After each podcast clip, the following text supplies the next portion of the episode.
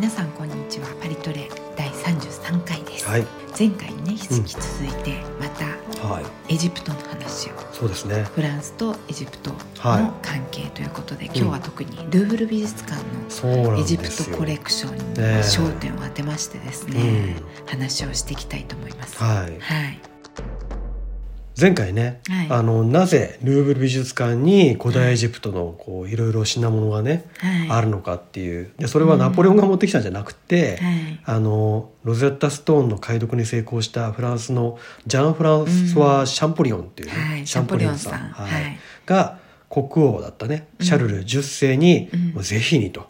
い。うことでこうルーブルに古代エジプトセクションを作らせて、はい。こう4,000点のコレクションをまず購入させたっていうね。これが事の始まりだったという話をうん。しましたけど、そうですね。今回はそのルーブル美術館のはい、古代エジプトコレクションの見どころはい、これをねお話ししていきたいと思うんですけれど、うんうん。まず最初にはい、あの古代エジプトってざっくり言いますけど、ええ。もうそれだけでこう3,000年ぐらい歴史があるわけで。うんすでに。うん、キリストが生まれてから今現在までより長いってことですよね。そうですね。うん。うん。なのでなんとなくこういう古代エジプトの歴史の全体像をこうねはい。掴んでおくと、うん。まあ、より面白くなるっていうか分かりやすくなるってことで、そうですね。はい。なのでこう分かりやすくねおさらいをはい。しておこうと思うんですけど、うんはい、まずあのルーブルのエジプトコレクションの点数がうん。5万点これ前にも話しましたけど、ええすごいですよね。ね。うん最初4,000点だったわけじゃないですか。ええそれがから始まって、え今や寄贈とか購入とかで5万点になってえて、うん。でその年代の幅が、はい。あの紀元前4000年から紀元前4000年。今からはい6000年も前ですよ、あらららら。それと、まあエジプトはまだ王朝が生まれる前ええええで、まあ、日本でいうとうん縄文時代、うーん、そうですか。うんうん。もう人が当時暮らしていましたねみたいな、ええいうことが分かる、まあ、生活のものとかがね、ええ生活用品とかがルーブルに置いてあるんですけど、はい。あの紀元前3000年ぐらいはい。にヒエログリフはいでね、エジプトの文字がうん古代エジプトの文字が生まれて、ええでそうするとこう文字に残残る年代記とかがが生まれてくると、うん。それでこういろいろとエジプトの古代エジプトのこう歴史が分かってきたりするじゃないですか、研究のしがいがあるってことですね。そうですね、うん。文字に残されてるか。ら、うん。はい、でロゼッタストーンっていうのが有名なんですけど、えええであとパレルモストーンっていうのがイタイタリアにあるらしいんですけど、そうなんですか。え、パレルモストーンっていうのはパレルモってイタリアですよね。そうです。今パレルモにあるのでパレルモストーンって言われてるんですけど、うんこれがねエジプトのもの。そうエジプトのもの、うん。これがね最古の年代記だって言われてるんですって、うん。そうなんですか。はい。え、そこにもヒエログリフが書かれて書る。かれているでその他にそのロゼッタストーンはその3つの文字で書かれてたじゃないですか。ロゼッタストーンがなぜ有名かっていうと、はい。ロゼッタストーンがあることによって、うん。このエジプトの古代文字であるヒエログリフがはい。解読できたって。それがなぜかっていうと、うん。ロゼッタストーンにはロゼッタストーンっていうのはそもそもあの古代ギリエ古代エジプトの中でも結構最近はい。最近って言ってもうん。紀元前ですけど、ええものでプトレマイオス朝時代のもので、えええあのそうするとあのその当時でもギリシャ文明との交流がえうん。あってうん。でギリシャ語も書かれてるんですよ。古代ギリシャ語が書かれてる、うん。ええええ古代ギリシャ語とうん。エジプトのヒエログリフええが併記されてるんで,、うん。で同じことが厳密に言うと3カ国語なんですけど、ええええ。で書かれてて、え。でそうするとギリシャ語はほらあの今のね、えうんあのラテン語とかアルファベットとかかにもつながっていくので、うん。読めるんですよ、ええええ。ヨーロッパ人が読めて、うん。でそれが読めるってことは、うん。それを通じてヒエログリフが読めてそれに気づいたうん。シャンポリオンさんが「やった!」と「よか読めんじゃ。んったですよ。同じこと書いてあって。いや本当ですね。これ違うこと書いてあったらもう大いなる誤解ですよね。そういう可能性もあるんですかねいやないと思いますよね 今となっては。そうですね。はい。ということでまあまあそういうことがあって、まあ、ロゼッタストーンはそれで有名になって、シャンポリオンさんもそれで有名になったっていうね、ん。すごいじゃん。ってエジプトでもういろいろ書いてある文字が全部読めちゃうじゃんこれで、っていうねね話なんですよ。えでも本当それって大発見ですよね。大発見ですよ、うん、だってエジプトの今まで謎だったものが全部わかるってことですからね。ねアルファベットも何もない時代ですからね、うん。そうでまあいろいろ分かったことがあって、ええでそれがまあいろいろ研究が進んで、うん。今こうエジプトってこういう時代の流れだったっていうのがうん。大体分かってるんですけどそれが古王国時代古いこう王国の時代っはい。ていうのがまずあって、うん。でこれは紀元前2600年ぐらいから2100年ぐらいまでっていう、えええ本当に昔なんですけど、うん。これがねクフ王のピラミッドとかうん。ができてた時代なの。本当に一番古い時代じゃあその古い時代にもうあの巨大ピラミッドが出来上がってたってことあなんですね。ですよね。なるほど。うん。でその後、うん。ちょっと混乱した時代があったんです。また中央国時代っていううん時代があってこれ紀元前2000年ぐらいから紀元前うん。1700年ぐらいまでうんらしいんですけど、えええでその後えうん。あのヒクソスっていうねちょっとまあ、うん。他のところにいた異民族がこうはい。入ってきてうん。支配するって、まあエジプトも結構こうねあの栄えてた時代とそうじゃない時代が結構あって、ええずっとねあの古代エジプト時代ずっと栄えてたわけじゃなくって、うん。あの周りの民族から支配されたりする時期もあったんですけど、はい。その後新王国時代っていうのはね、はい。これ紀元前1570年からはい。紀元前1070年っていうんですけど、うん大繁栄の時代をね、うん。迎えるわけでおそらく気候も良かったんでしょうね。ああでもそれはあるでしょうね。はもう本当にこの時のファラオの名前っていうのはもう有名な人しかいないっていうくらいい、に有名ですよね。まずツタンカーメンがね。い。ますけどまあいろいろとあの、ファローはいるんですけど、ええ。まあ、一番有名って意味で言うとうんツタンカーメン、ツタンカーメンってはい。フランス語でうん。トゥッタンカモンっていうじゃないでトゥすか、ッタンカモンですね。あれ最初聞いた時何言ってんだろうと思いました。ツタンカモンの展覧会が行われるんでそう。見に行かなきゃ絶対とかってね、うん。え？ね言ってましたけどね。ねなんかまさかツタンカーメンのこと言ってると思いませんね写真見たらこれツタンカーメンじゃんみたいな。これツタンカーメンの棺ですけどみたいななんかこうフランス語にしちゃうとこうちょっとププっていう感じになっちゃってますよねねうん、でこれがね第18王朝っていうね、はい。新王国時代の,、ええ。あの王朝なんですけど、うん。でその後ラムセス2世。あの有名な。はい、はい。これ第19王朝なんでここ2つ割とつながってるんですよね、うん。近いでその後アレクサンダー大王が攻めてきて、ええ。エジプトが一回崩壊して、うん。でその後プトレマイオス朝っていうねこれクレオパトラ、はいそうですね。クレオパトラ7世というね絶世の美女と呼ばれた。はい。はい。があってでプトレマイオス朝で、ええ。まあ、いわゆる古代エジプトの王朝はなくなると、滅亡して、うん。えーローマに覇権が移るということなんですよね、うん。そう。そしてこのルーブルのエジプト館なんですけど、はい。うん。もう大きくて、うん。もう歩くだけでも大変みたいな、うん。広いですよね。うん。うん。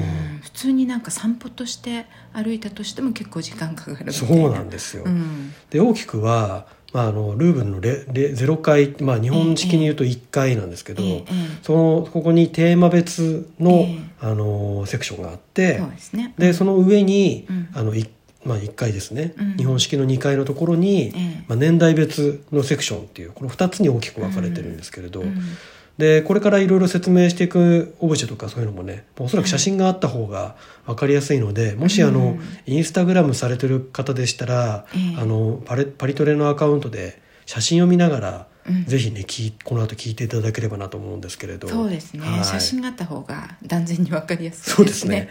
はい。やっぱりこう口だけで説明してもねなかなか伝わらないと思うので、まあ、なるべくね分かりやすいようにあのはしてますけれど。そうですね、はい。それがテーマですからねあなたのそうなんですよ。ね分かりやすく説明するね。声だけで分かる。はい、はい、でどこから行ったらいいのっていうことで、うん。あの大きくは2つ方法があるんですけど、ええええ。あのルーブル美術館入り口入って、えあの古代ギリシャのねええところがあります。一番有名なところで、古代ギリシャのところから、うん。あのそれを通ってう、ん。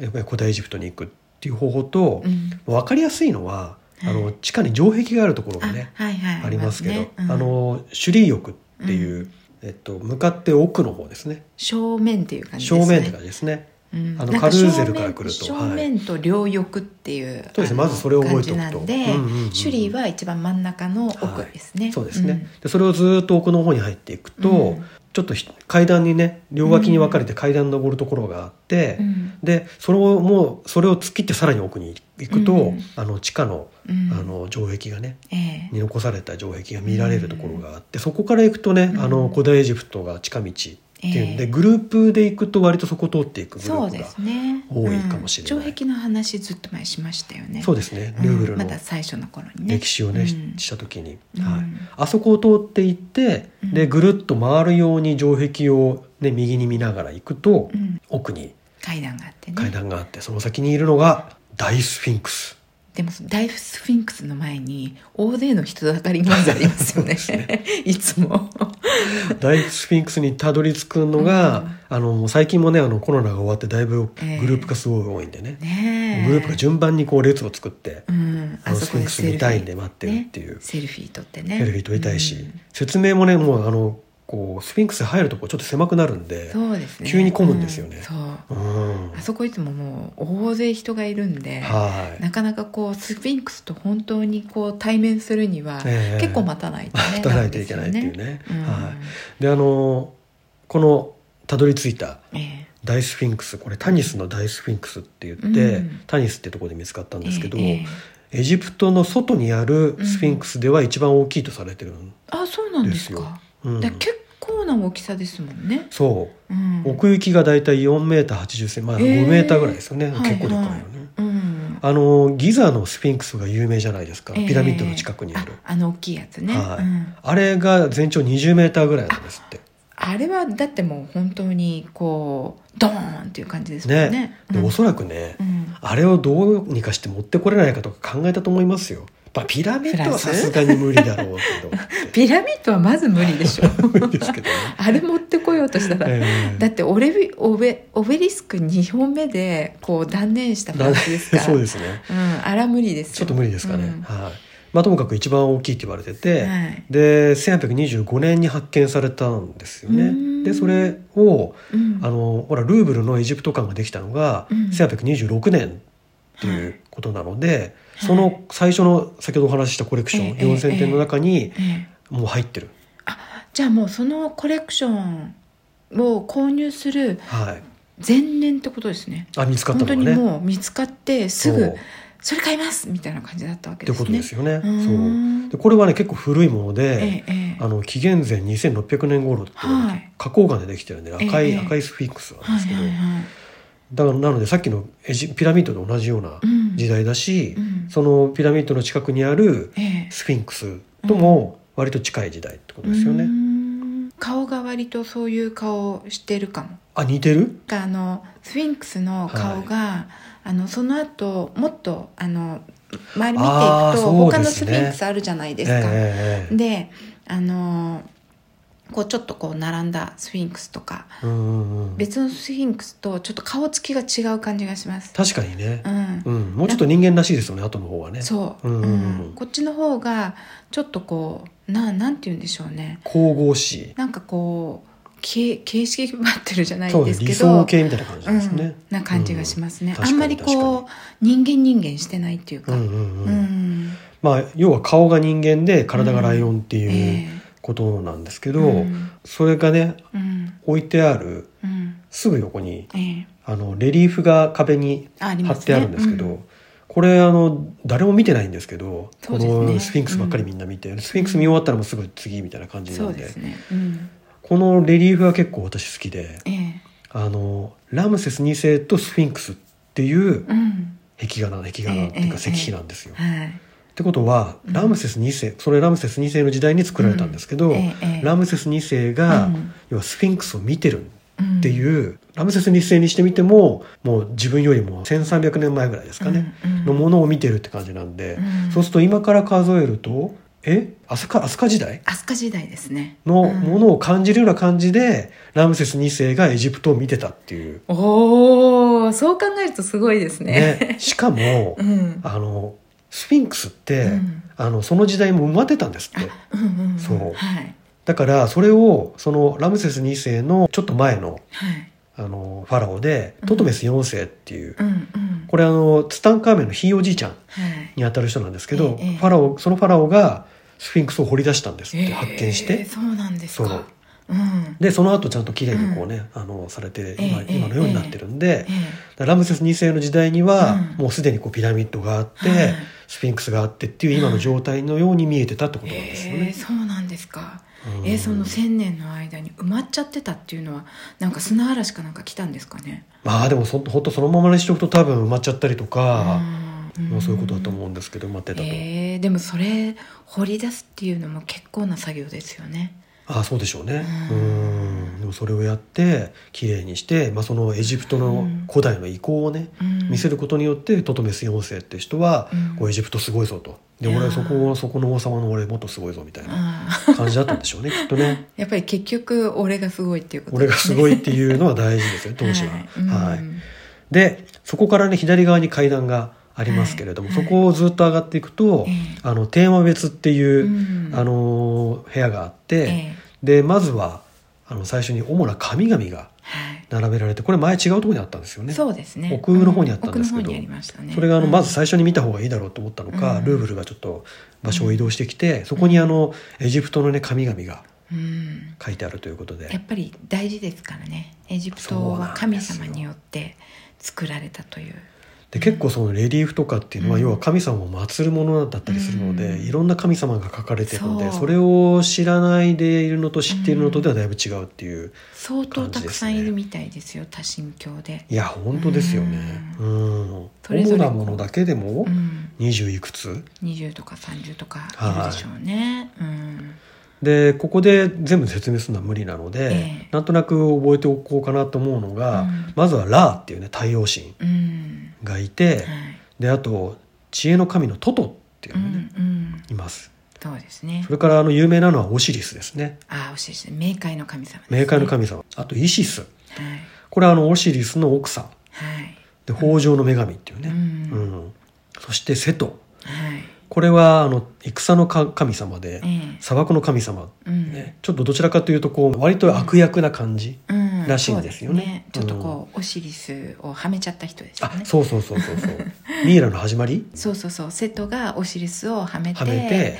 でオシリスがこうバラバラにされちゃったのを、うん。奥さんであるイシスがはい。こう拾ってきて「うん。えなんとかしてよ」っていうこううんお墓の番人であったアヌビスっていうはい犬の姿をしてるんですけどうん。彼に頼んででそのアヌビスが「うーんしょうがないな」って。しょうがないな。そのオシリスの, はい。あのこうバラバラになったね体をこう継ぎ合わせて、ええ。で「うんちょっとじゃあもうこれ包帯で巻いて一個にしよう」って言って、うんうんうん。包帯で巻いたのがミイラの始まりって言われてますよね。それで生き返ったってことですか？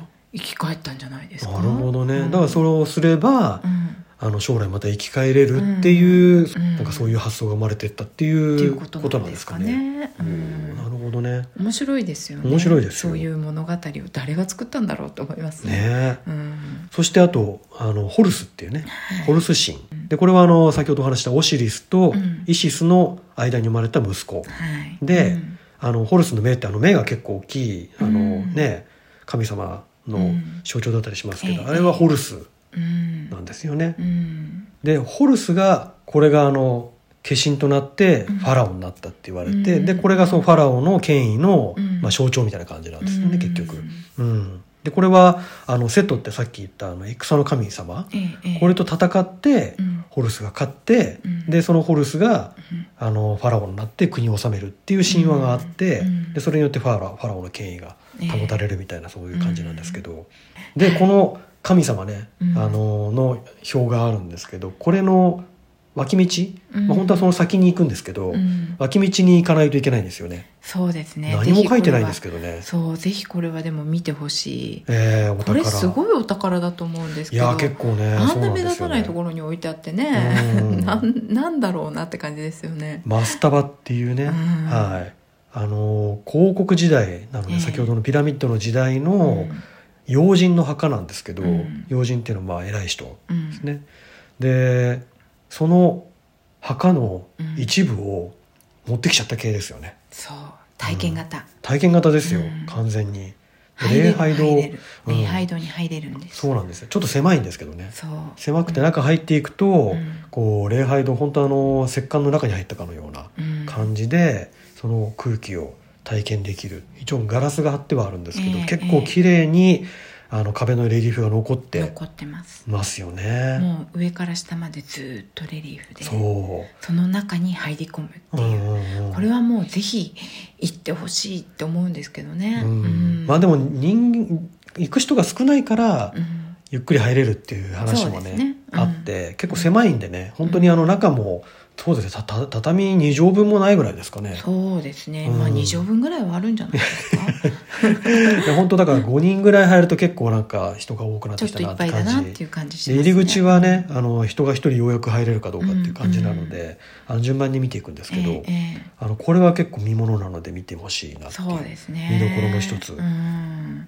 やっぱ他に体験できるところないですからねあそうですね。こうういう感じはないですよね、ううんんそこをまた離れて、うん。あの本ルートに戻って、ええええ。そうするとあのいろいろなテーマ別ってことなので、うんうん。例えば動物の形をしたいろんな、うん。あの生活用品だとか、ええええ。あと神様を形取ったなんかとか、それもあの素材によってね、うん。石で作られたもの木で作られたもの、まうん。あ、そういった形でテーマごとにええ。いろんな異物がこううん。分かれて置いてあるんですけど、うん。まあ、その中で気になったものといえばツタンカーメンの筆入れですか？そうですね。トゥタンねトゥッタンカーモンの。ツタンカーメンの。はいこれはあのツタンカーメンが使っていた筆入れ兼パレット、うん。当時のあの木で作られたうん。筆があって、腕っていうかなんかもう竹串。みたいな感じですよね。見かけは。竹串みたいな感じで。竹串の先にこうインクをつけて書くみたいな感じですよね。でインクをあのうん。入れる、ちそう小さいこう丸丸がねうん。開いててくぼみがあって。そこにインクを入れてそれにこう竹串みたいなこう長いはい。あの木でできたこうのをこうつけて。つけて書くみたいな。うんうん。やっぱりなんか王族の人たちっていうのは字が書けるあ読めるっていうのはすごく大事だったので結構ねあのその隣にセティ一世の筆入セテれとかも置いてあって。はい、ラムセス二世のお父さん、うん。はい、やっぱりねあの王族の人たちはきちんとそういう勉強をしてたみたいですよ。ね。でそれで書いたんですかね、ツタンカーメンとか ツタンカーメントでそういうカタカナでは書いてなかったと思タカナじゃないでしょうけどね。まあはい。ヒエログリフで。ヒエログリフでね、うん。書けるということで。ね。あの結構ねそそれツタンカーメンのものってそんなないじゃないですか。そうあそこはないですね。ねルーブルは、うん。なのでこれは結構あの特別 貴重かもしれない関連っです。ていうことでね、はい、それからあの有名なところではあの初期座像っていうのがね。ねあなたのこうね一番最初にルーブルに行った時に真っ先に見に行った初期座像。そうなんですよね。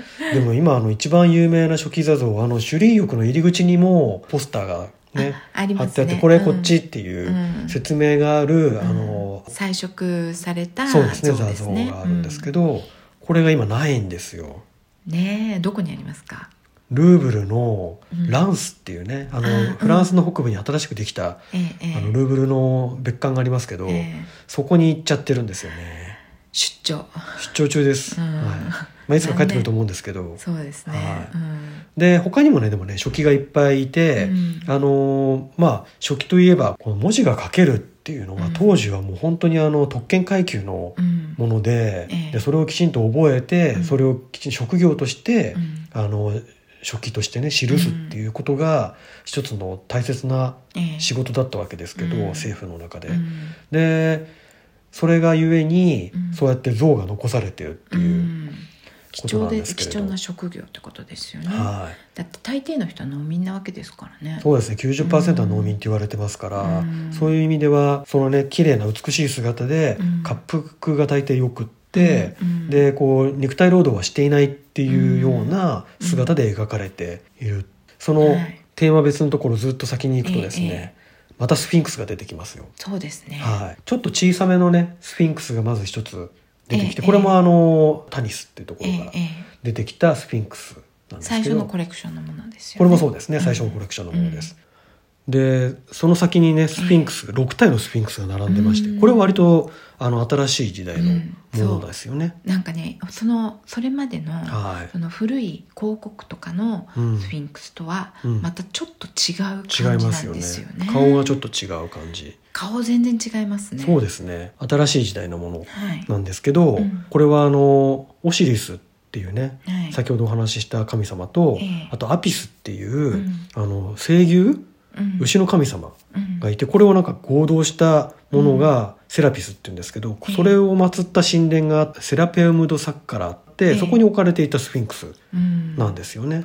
6体並んでんですよ、ねえこれがねみんなね、うん、あのすごいこう温和な顔立ちなんですよ。そうですね。町役場のおじさんみたいな 町顔を役場のおじさん。してるんですけど、ええええ。なんかねこうニコッとしてるんですよ。そうですね。うん、なんかギリシャに行った時に、はい。アルカイックスマイルの像がの像が。はい。あったじゃないましたけど、ですか、うんうん。ああいう感じでみそんなこうねうなんかねあニコッのとした感じのなんかこう、ね。威厳でドーンってスフィンクスって感じじゃなくて、うん。なんかちょっと人間っぽくて穏やかで柔和な感じっていうこうん、ことうですかね。親。しみがこう湧いてくるね、うんうん。だいぶ違いますよね。うん。なんかこう困ったことがあったら相談したいみたいな感じの であなんだどうしたんだいって聞いてくれそうな感じの顔立ちなんですよ。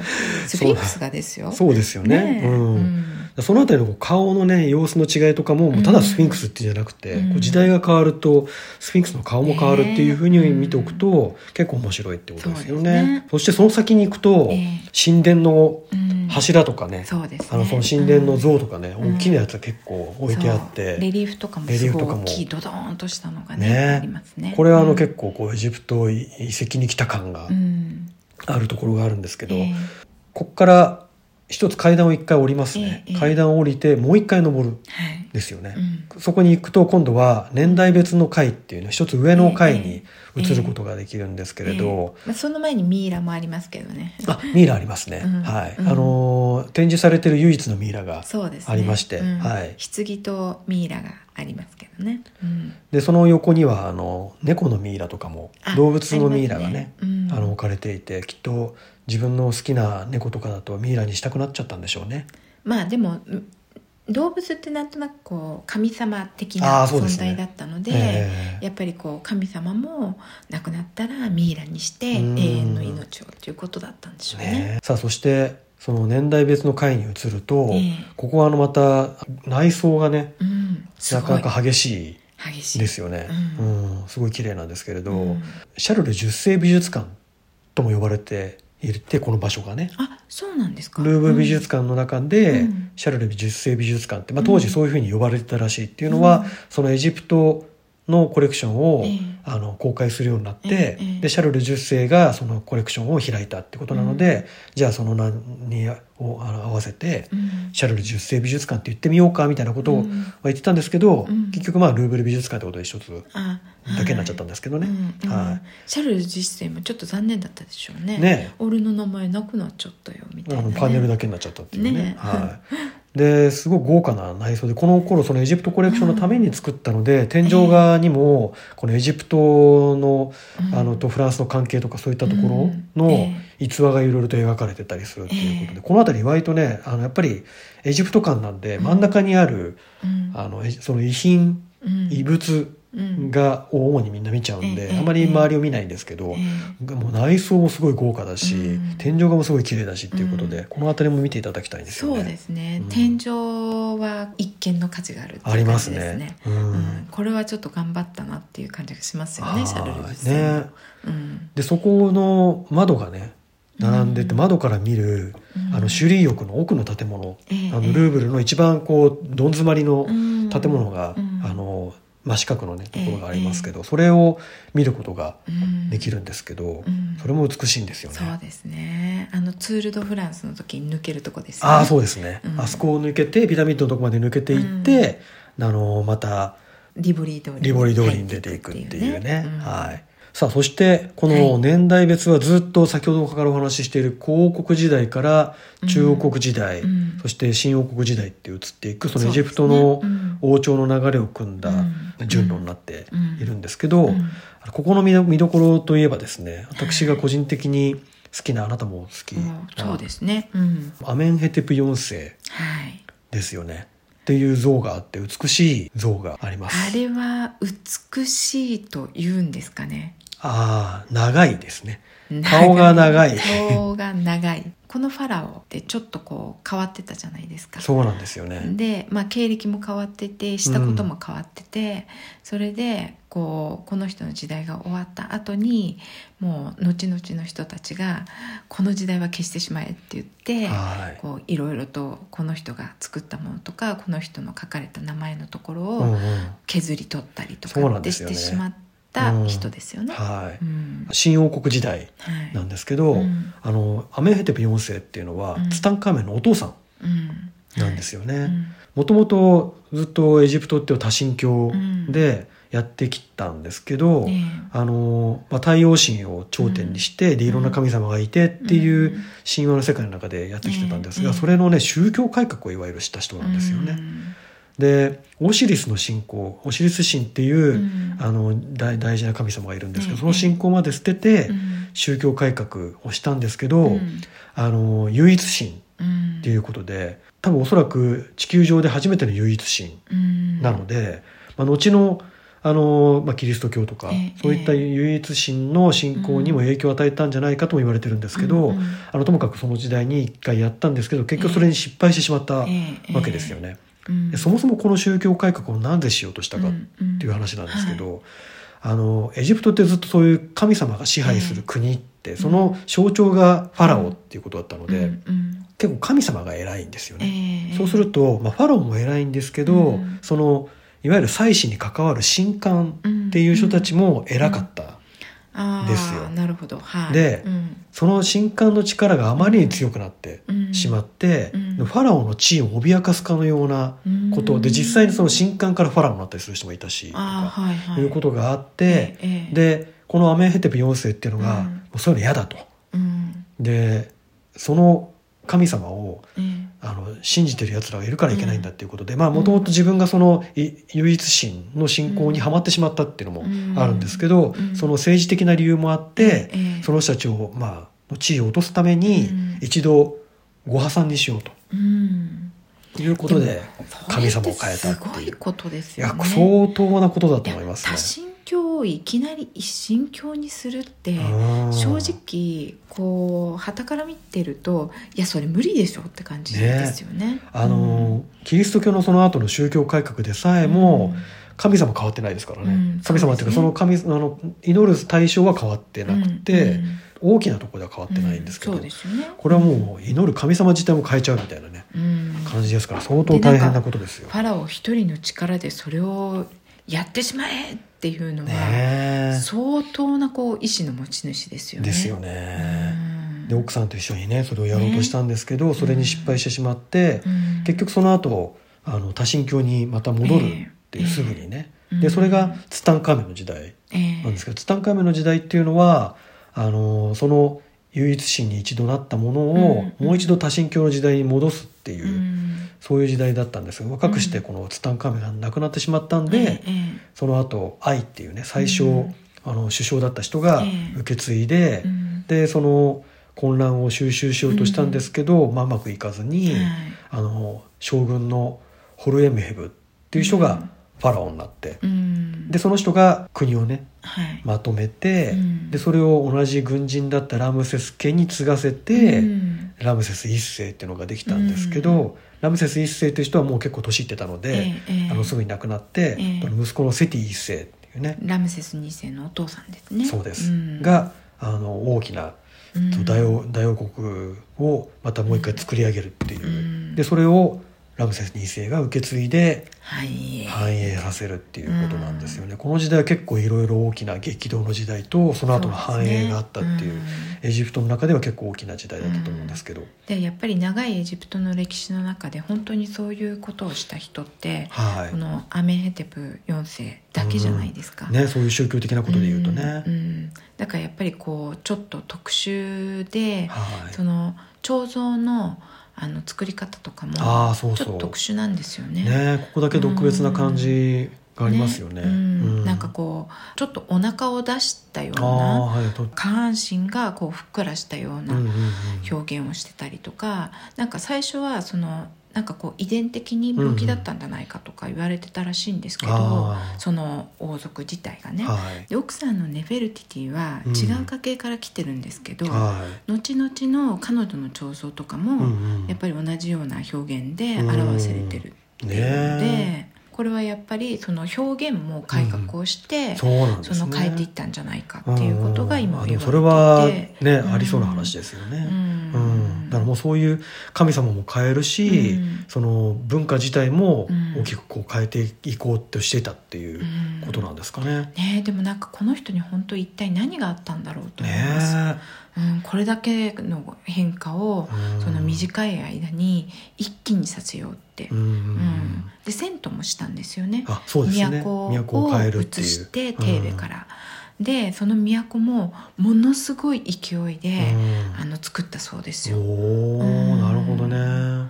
でそのネフェルティティっていう彼の奥さんうんうん。すごくこう有名でね。もうエジプトの中でも美しい人っていうことで有名なんですけど、はい。その彼女の服装とかも変わってるんですよね。あのなんかドレープが綺麗なね、そう。感じの。あの体の線がすごいもうバッチリ見えるような薄い生地で作ったそのドレスをまとったうん。像とかが残ってるんですけやっぱりおど腹大きいですよね。そう。うんお腹がこう膨らんでるんんですよね。ね。あれ妊娠してるんじゃないですよね。じゃないんですよ。うん。でー。もともとそのドレープのあった服っていうのは、はい。ああいうこう体の線を見せるっていうのはうんうん男性のものだったらしいんあですよ。そうなんですか。うんだから女性はそういうものを着てなかったんですけど、そこで初めてそのネフェルティの像でうんうんそういう姿が描かれていて、ね。女性もその体の線を見せるっていう。どちらかというとその後のこうギリシャ文明じゃないですけど、うん。なんかそういうところで作られてる像とちょっと似た感じがあったのかもしれないですね。そう当時はですね。だからなんかそこがもしかしたら、うんうん。そういうところにもこう影響を与えたっていう、うん。ね、何が影響を与えてるか分かんないですからね。あるいは逆の可能性もありますよね。あなんか突然こうギリリシャと隠れた、まあ、エーゲ海の文明みたいなものの影響をふっと受けてしまったみたいなこともなくはないかもしれないです。そうですね。うん。うん。まあ、そのあたりもっと調べてみたいですけどね。ね面白いですよね。でこの辺りは特にまあ新王国時代のもの結構多いんですかね。うんあのセティ一世とハトホルシンのうん。姿を描いた美しい彩色のレリーフとか、えあとラムセス関係ラムセス二世関係の壁画ねここね。とか置かれていて、うん。ちょっと乱雑にこうラムセス2世のうん。ヒエログリフが書かれた 壺が ああったりとか、りますね。早書きなんですかねあれはね。い。やいろいろと面白いですよね、えあとあのその先のプトレマイオス朝の時代のところではクレオパトラ、ええ。クレオパトラ7世。クレオパトラってもう1世から6世までいってあれ有名なのはクレオパトラ7世なんですえね。なのでそれの胸像もね、ええ。ありますけど、ええ。ちょっと鼻も折れてしまってるんで、うん。まあ、絶世の美女って感じじゃなくないですけどね。そうですね。実際どうだったのか 誰にもわからないですもんね。そうですね、はい。まあ絶世の美女ということで、そうですね、はい。はい。い、いんじゃないでしょうか。ということでその古代エジプトの時代、いろんな時代のね、うん。あのものが置かれて年代別に置かれているということで、ええ。これもう一つうん総ざらいするためには、うん。とてもいい場所ですね。そうですね、はい。うん、でもなんかもう奥が深すぎてどこ見ていいかわかんないですよね。そうですね、まあ、まずは雰囲気を楽しむっていうことですかね。そうですね、うん。でもやっぱりこういったなざっとした流れみたいなものが分かってると、はいそうですね。見てても楽しいと思うので、ええ。うん。でそうするとその後同じその年代別のところを過ぎていくと、うん。そのままあの古代ギリシャのあそうですとねころにねうん。移っていくんですけれど、うん。そこもこう時代の流れをねうん。感じることができるっていうことで、エジプトの王朝っていうのはプトレマイオス朝で最後、はい、クレオパトラ7世がその時も地中海ではね、うん。ローマが栄えてて。そうですね、ううん。でそのローマ、ね、とエジプトの対決ってことになるんですけど、うん。そこでねクレオパトラはなんとかエジプトをうん救うというかそのまま存続させようとして、カエサルええ。との、まあ、よく知られているうん。ところで、あのいろいろと物語があるわけですけれども、ええ。まあ、それでローマと懐柔しようとしたんですけれども、うん。まあ、失敗してうんエジプトは征服されて、うん。えー古代エジプトの王朝が滅びるということになるわけですね。なんかそこまでね続いた王朝がねやっぱり時代の流れですよで。ね。うん。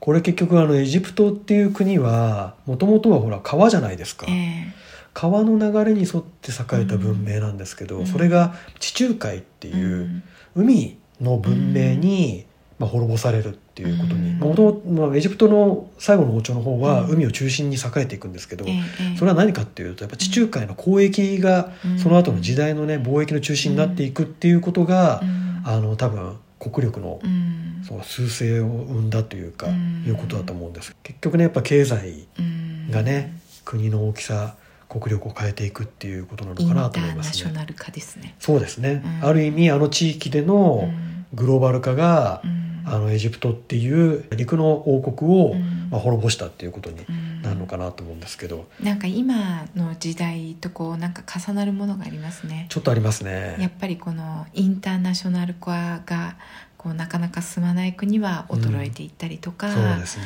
あとやっぱりこうね貿易ができる海に面した国を支配しようとしたりとか、うん。もうなんか人間の歴史ってこう繰り返されているんだなって感じがしますね。それが結局またね、その海の中での権力の争いに今もなってきていたりとか、ねいうことになりますんでね。ね。そこにまあ宗教とか神様とかそういろんな要素が絡んで。いろんな要素を絡めつつこう、うん。人間の欲をこうね 実現しようとするっていうね。そうですね。うん。なんか結局それの繰り返しっていう感じがしますけれどもね。しますね、うん。うん。このエジプトからエーゲ海文明ギリシャ文明そしてその後ヨーロッパがギリシャ文明から栄えていくわけですけど、うん。まあ、その流れっていうのは結局そういうねうん。あの単純にこうそう順番にそういうふうになっていったっていうよりはいろいろなこういう経済のあの流れとかで宗教が重なってうん。時代が動いていくとね。いうことですね。でもやっぱりその文明の、まあ、始まりの方のね文明としてはい。この古代エジプトを知るっていうのはすごく面白いなと。面白いですね。でなんかその古代エジプトを知るのが面白いっていうのはやっぱりそのね戦いとかあのいろいろレリーフにあの刻まれてますけどなんかこう今いろいろ研究されていて、まあ、基本的にはみんな割と幸せに暮らしていたんじゃないかっていうことうんはが言われてるじゃないえですか。えええ。これずっと話してきたことって大体またこのファラオがとか、うんその王朝がとか、うん。そういう話が多いじゃないですか、うん。そうすると90%は農民だったんで、ええ。あまりそれと関係ないところえでえ暮らしてたわけじゃないですか、うん。でその暮らしがどうだったかってことは、うん。あまりこう歴史に残りづらいうんですよね、書物にもされないし、ね。うん。あとやっぱり遺物って言ってもね、うん。あのやっぱり神殿とかそういうのに比べちゃうとうん。どうしても少ないし、小さいんで、うん。なんかこう我々が知ってる歴史っていうのが、うん。あの本当に一一つのあの部分に過ぎないっていうことがね、うん、その背景にたくさんの人がいたっていうことですよね。そうなんですよ。うん。うん。我々のような一般庶民が。ね。ね、うん。なのでそういうところにもちょっと目を向けていきたいなっていう感じはしそうますよね。ですね。ううん。特にこのエジプトの文明ってその一般庶民の歴史も分かるようなはい。ものがたくさん残ってあるじゃないですか。そうですね。この当時の歴史、えっとれ生活うん。当時の生活が分かるようなものも結構多くて、その時代のなんか幸せな情景とかそういうことが思い浮かぶようなねん。ものが結構多いですよね。うん。これ確かにそう言われてみるとあのルーブルの他の時代のものに比べると、うん。そういうものが多いじゃ多いですよね。そううん。なんかそういうのがすごくこうあそこまでこうフィーチャーされてるのって、はい。古代エジプトぐらいじゃないかな確か思うんですけどね。うん。どっちかっていうと、その宗教の力だったりとか、ええ。王族の力だったりとかそういう権威を持った人たちのものっていう感じですよね。うん。うん。そういう意味でも古代エジプトセクションははい。とても面白いところだと思うので。じゃあここはその庶民の生活を思う場所でもあるということをね、そうですね感じ考えながらこう見るとまたいいかもしれないですねそうです。ね。ううんん。ということではい。あの大きなエジプトセクションをあの短い時間で話してきましたので まだまだ話し足りないことがいっぱいありますがそうですね。ねまあ、ここはあのフランスなのでうん。はい。エジプトの話はこの辺でということでねはいはいまた別の機会があればねね。お話ししたいと思います。はい。はい。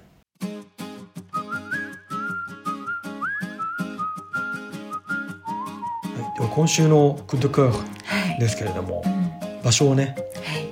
これ割と知ってると人も多いですかねそうですね。有名店だと思います。ですよね場所が素敵。素敵なんですよ、ん本当に ねル・バランタンえ。ねえ、はいサロンドテです。サロンドテですね、はいはランチもねできます、ね。い、そうですねううんん。一番有名なのは多分パッサージュ・ジョフロワはいの、ググレバン美術館の、は入っているパッサージュに入っているのが、多分一番有名じゃないかなとここはあの駅的にはあのグランブルバールっていう駅の、ねうん、まあ駅ほぼほぼ駅前ですけれどもね、ねうん、あのまあ有名なパッサージュの中でも有名なところですね、えー、すごい綺麗で入っていくと、うん、でその入っていってしばらくすぐ右側にね、えー、あのルバランタンがあるわけですけれども、はいあの1階と2階があって1階はね、はい、ちょっと狭狭い感じなんですけど、はい、パティスリーのショーケースとかを見ながら食べれるみたいな、ね、2階の方がゆっくりしますよね。そうですね、うん、うん、ランチとかするには2階の方が落ち着く感じですかね。そうですね、うん、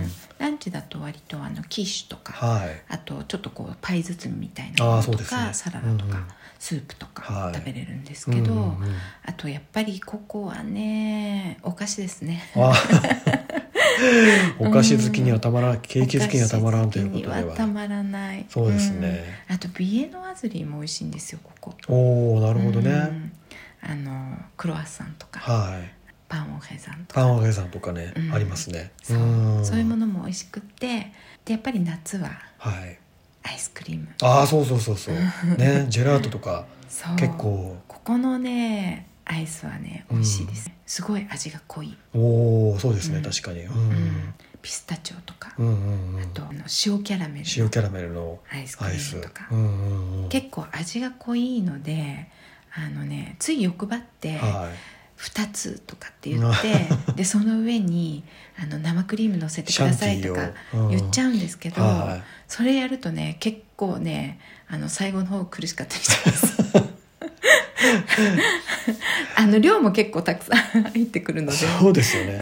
結構ね盛りがいいんですよ。まあ人にもよるかもしれないですけど、うん、そうですね、うん、この前のお兄ちゃんすごい盛りが良かったですね。そう。あのもう一軒のギャラリー・ビビエンヌっていうあのもうちょっと南のあのルーブルってパレロワイヤルに近いところにあ、ね。うん、あのまたあってそこもねあの割とランチ時間はまあそこそこ人はいるんでしょうけど、うん、あのカフェの時間とかってそんなに人がいなくてそう結構いいですよねいいですよね。穴場ですよね。そうそうそう、うん、あんまり知られてないのかなっていう感じですけど、ねね、はい、うん、でそこもねあの気のいいお兄ちゃんがいて、えー、割とこう優しくて、うん、なんかアイスの森がやけに良かったですねこの前そうですね、ね、この前の時はね、だからあのシャンティシャンティクリームをつけるんだったら、はいあのアイスは1個でいいなとシングルでいいなと思いました。かあるいは2人とかで行ったら2つ頼んでシェアするとか。あそうね。ねそれにコーヒーつけてとかね、うん、そうですね。いう感じでしょうかね。いいですね。うん、ということで、はい、はい、バランタン、はい、ぜひお試しくださいということで。そうですね、はい、なんかあの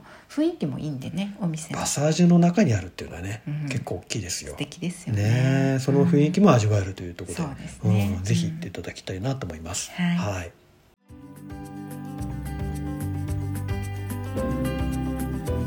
はい、ということで、はい、今日はエジプトルーブルのねエジプトセレクション、えー、エジプトコレクションをお伝えしてきましたけれども、はい、いややっぱり量が多いので、えー、なかなかねあの全体像をですね。掴むの難しいです、ね、難しいですけれどもね。あとやっぱりもう見見どころがたくさんありすぎて、はい。どこ見ていいかっていう感じがしますよね。どこも見どころみたいな感じですけど、ね、どこも見どころで、はい、でまあ細かいものがたくさんあってやっぱり自分の好きなものをそこから見つけていくっていうのが、うんね、まあ時間があればね、うんうん、いいかなと確かにそうですね。うん、あの結構こうファラオとかそういうものじゃなくて先ほどお話しした生活用品とかの中に結構動物とかねそう。いうものを形取ったものが多くてあの有名なのがあのカバのあの陶器のね、あるじゃないですか、あれあのルーブルのお土産物屋さんにも レプリカが置いてあるんですけどほぼ同じみたいな。ほぼ同じですね。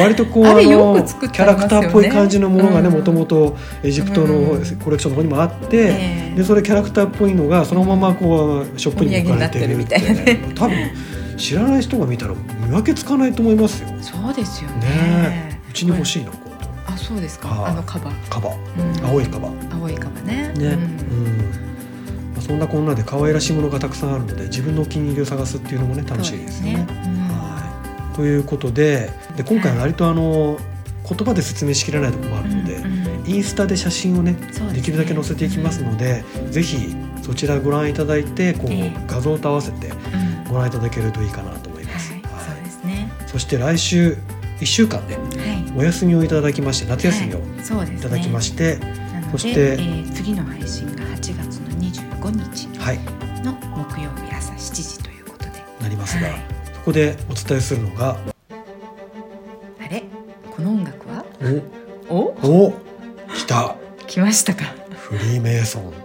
ねえ。我々はね、え。ー、とうとうフリーメイソン博物館フランスのフリーメイソンの本拠地に潜入してまいりましたので、えー、はい、そのレポートを、はい、ガイド付きで。ガイド付きで来ましたね。行ってきましたね、ね、素晴らしかったですね。いや驚きましたね、うん、こんな田舎まで入れてくれるんだっていう、ねうん、すごいところまで行ってしまいました。まさかねあのガイド付きの訪問って普通ね美術館の中かなって思ってましたそうですよ。あそうそうそう。美術館の中の説明かと思ったんですよ、うん、そしたらその本部の、はい、その普段会員の人しか入れないようなところも、ね、入れたんですよね、そうなんですよ、うん、3時間もかけて中を巡ることができたので、かなりあの濃密な濃密な内容になるかと思います、ね。はい、そうですね。全てじゃないけどほぼ全て明らかになりますね。まあどこまでが全てなのかちょっと分かりませんけれどもね、うん、はい、できるだけお伝えしたいなと、はい。はい、いうことで、はい、ぜひお楽しみにしていただければと思います。はい、では今週も最後までお聞きいただきありがとうございました。はい、ではまた。再来週。はい、ということでさようなら。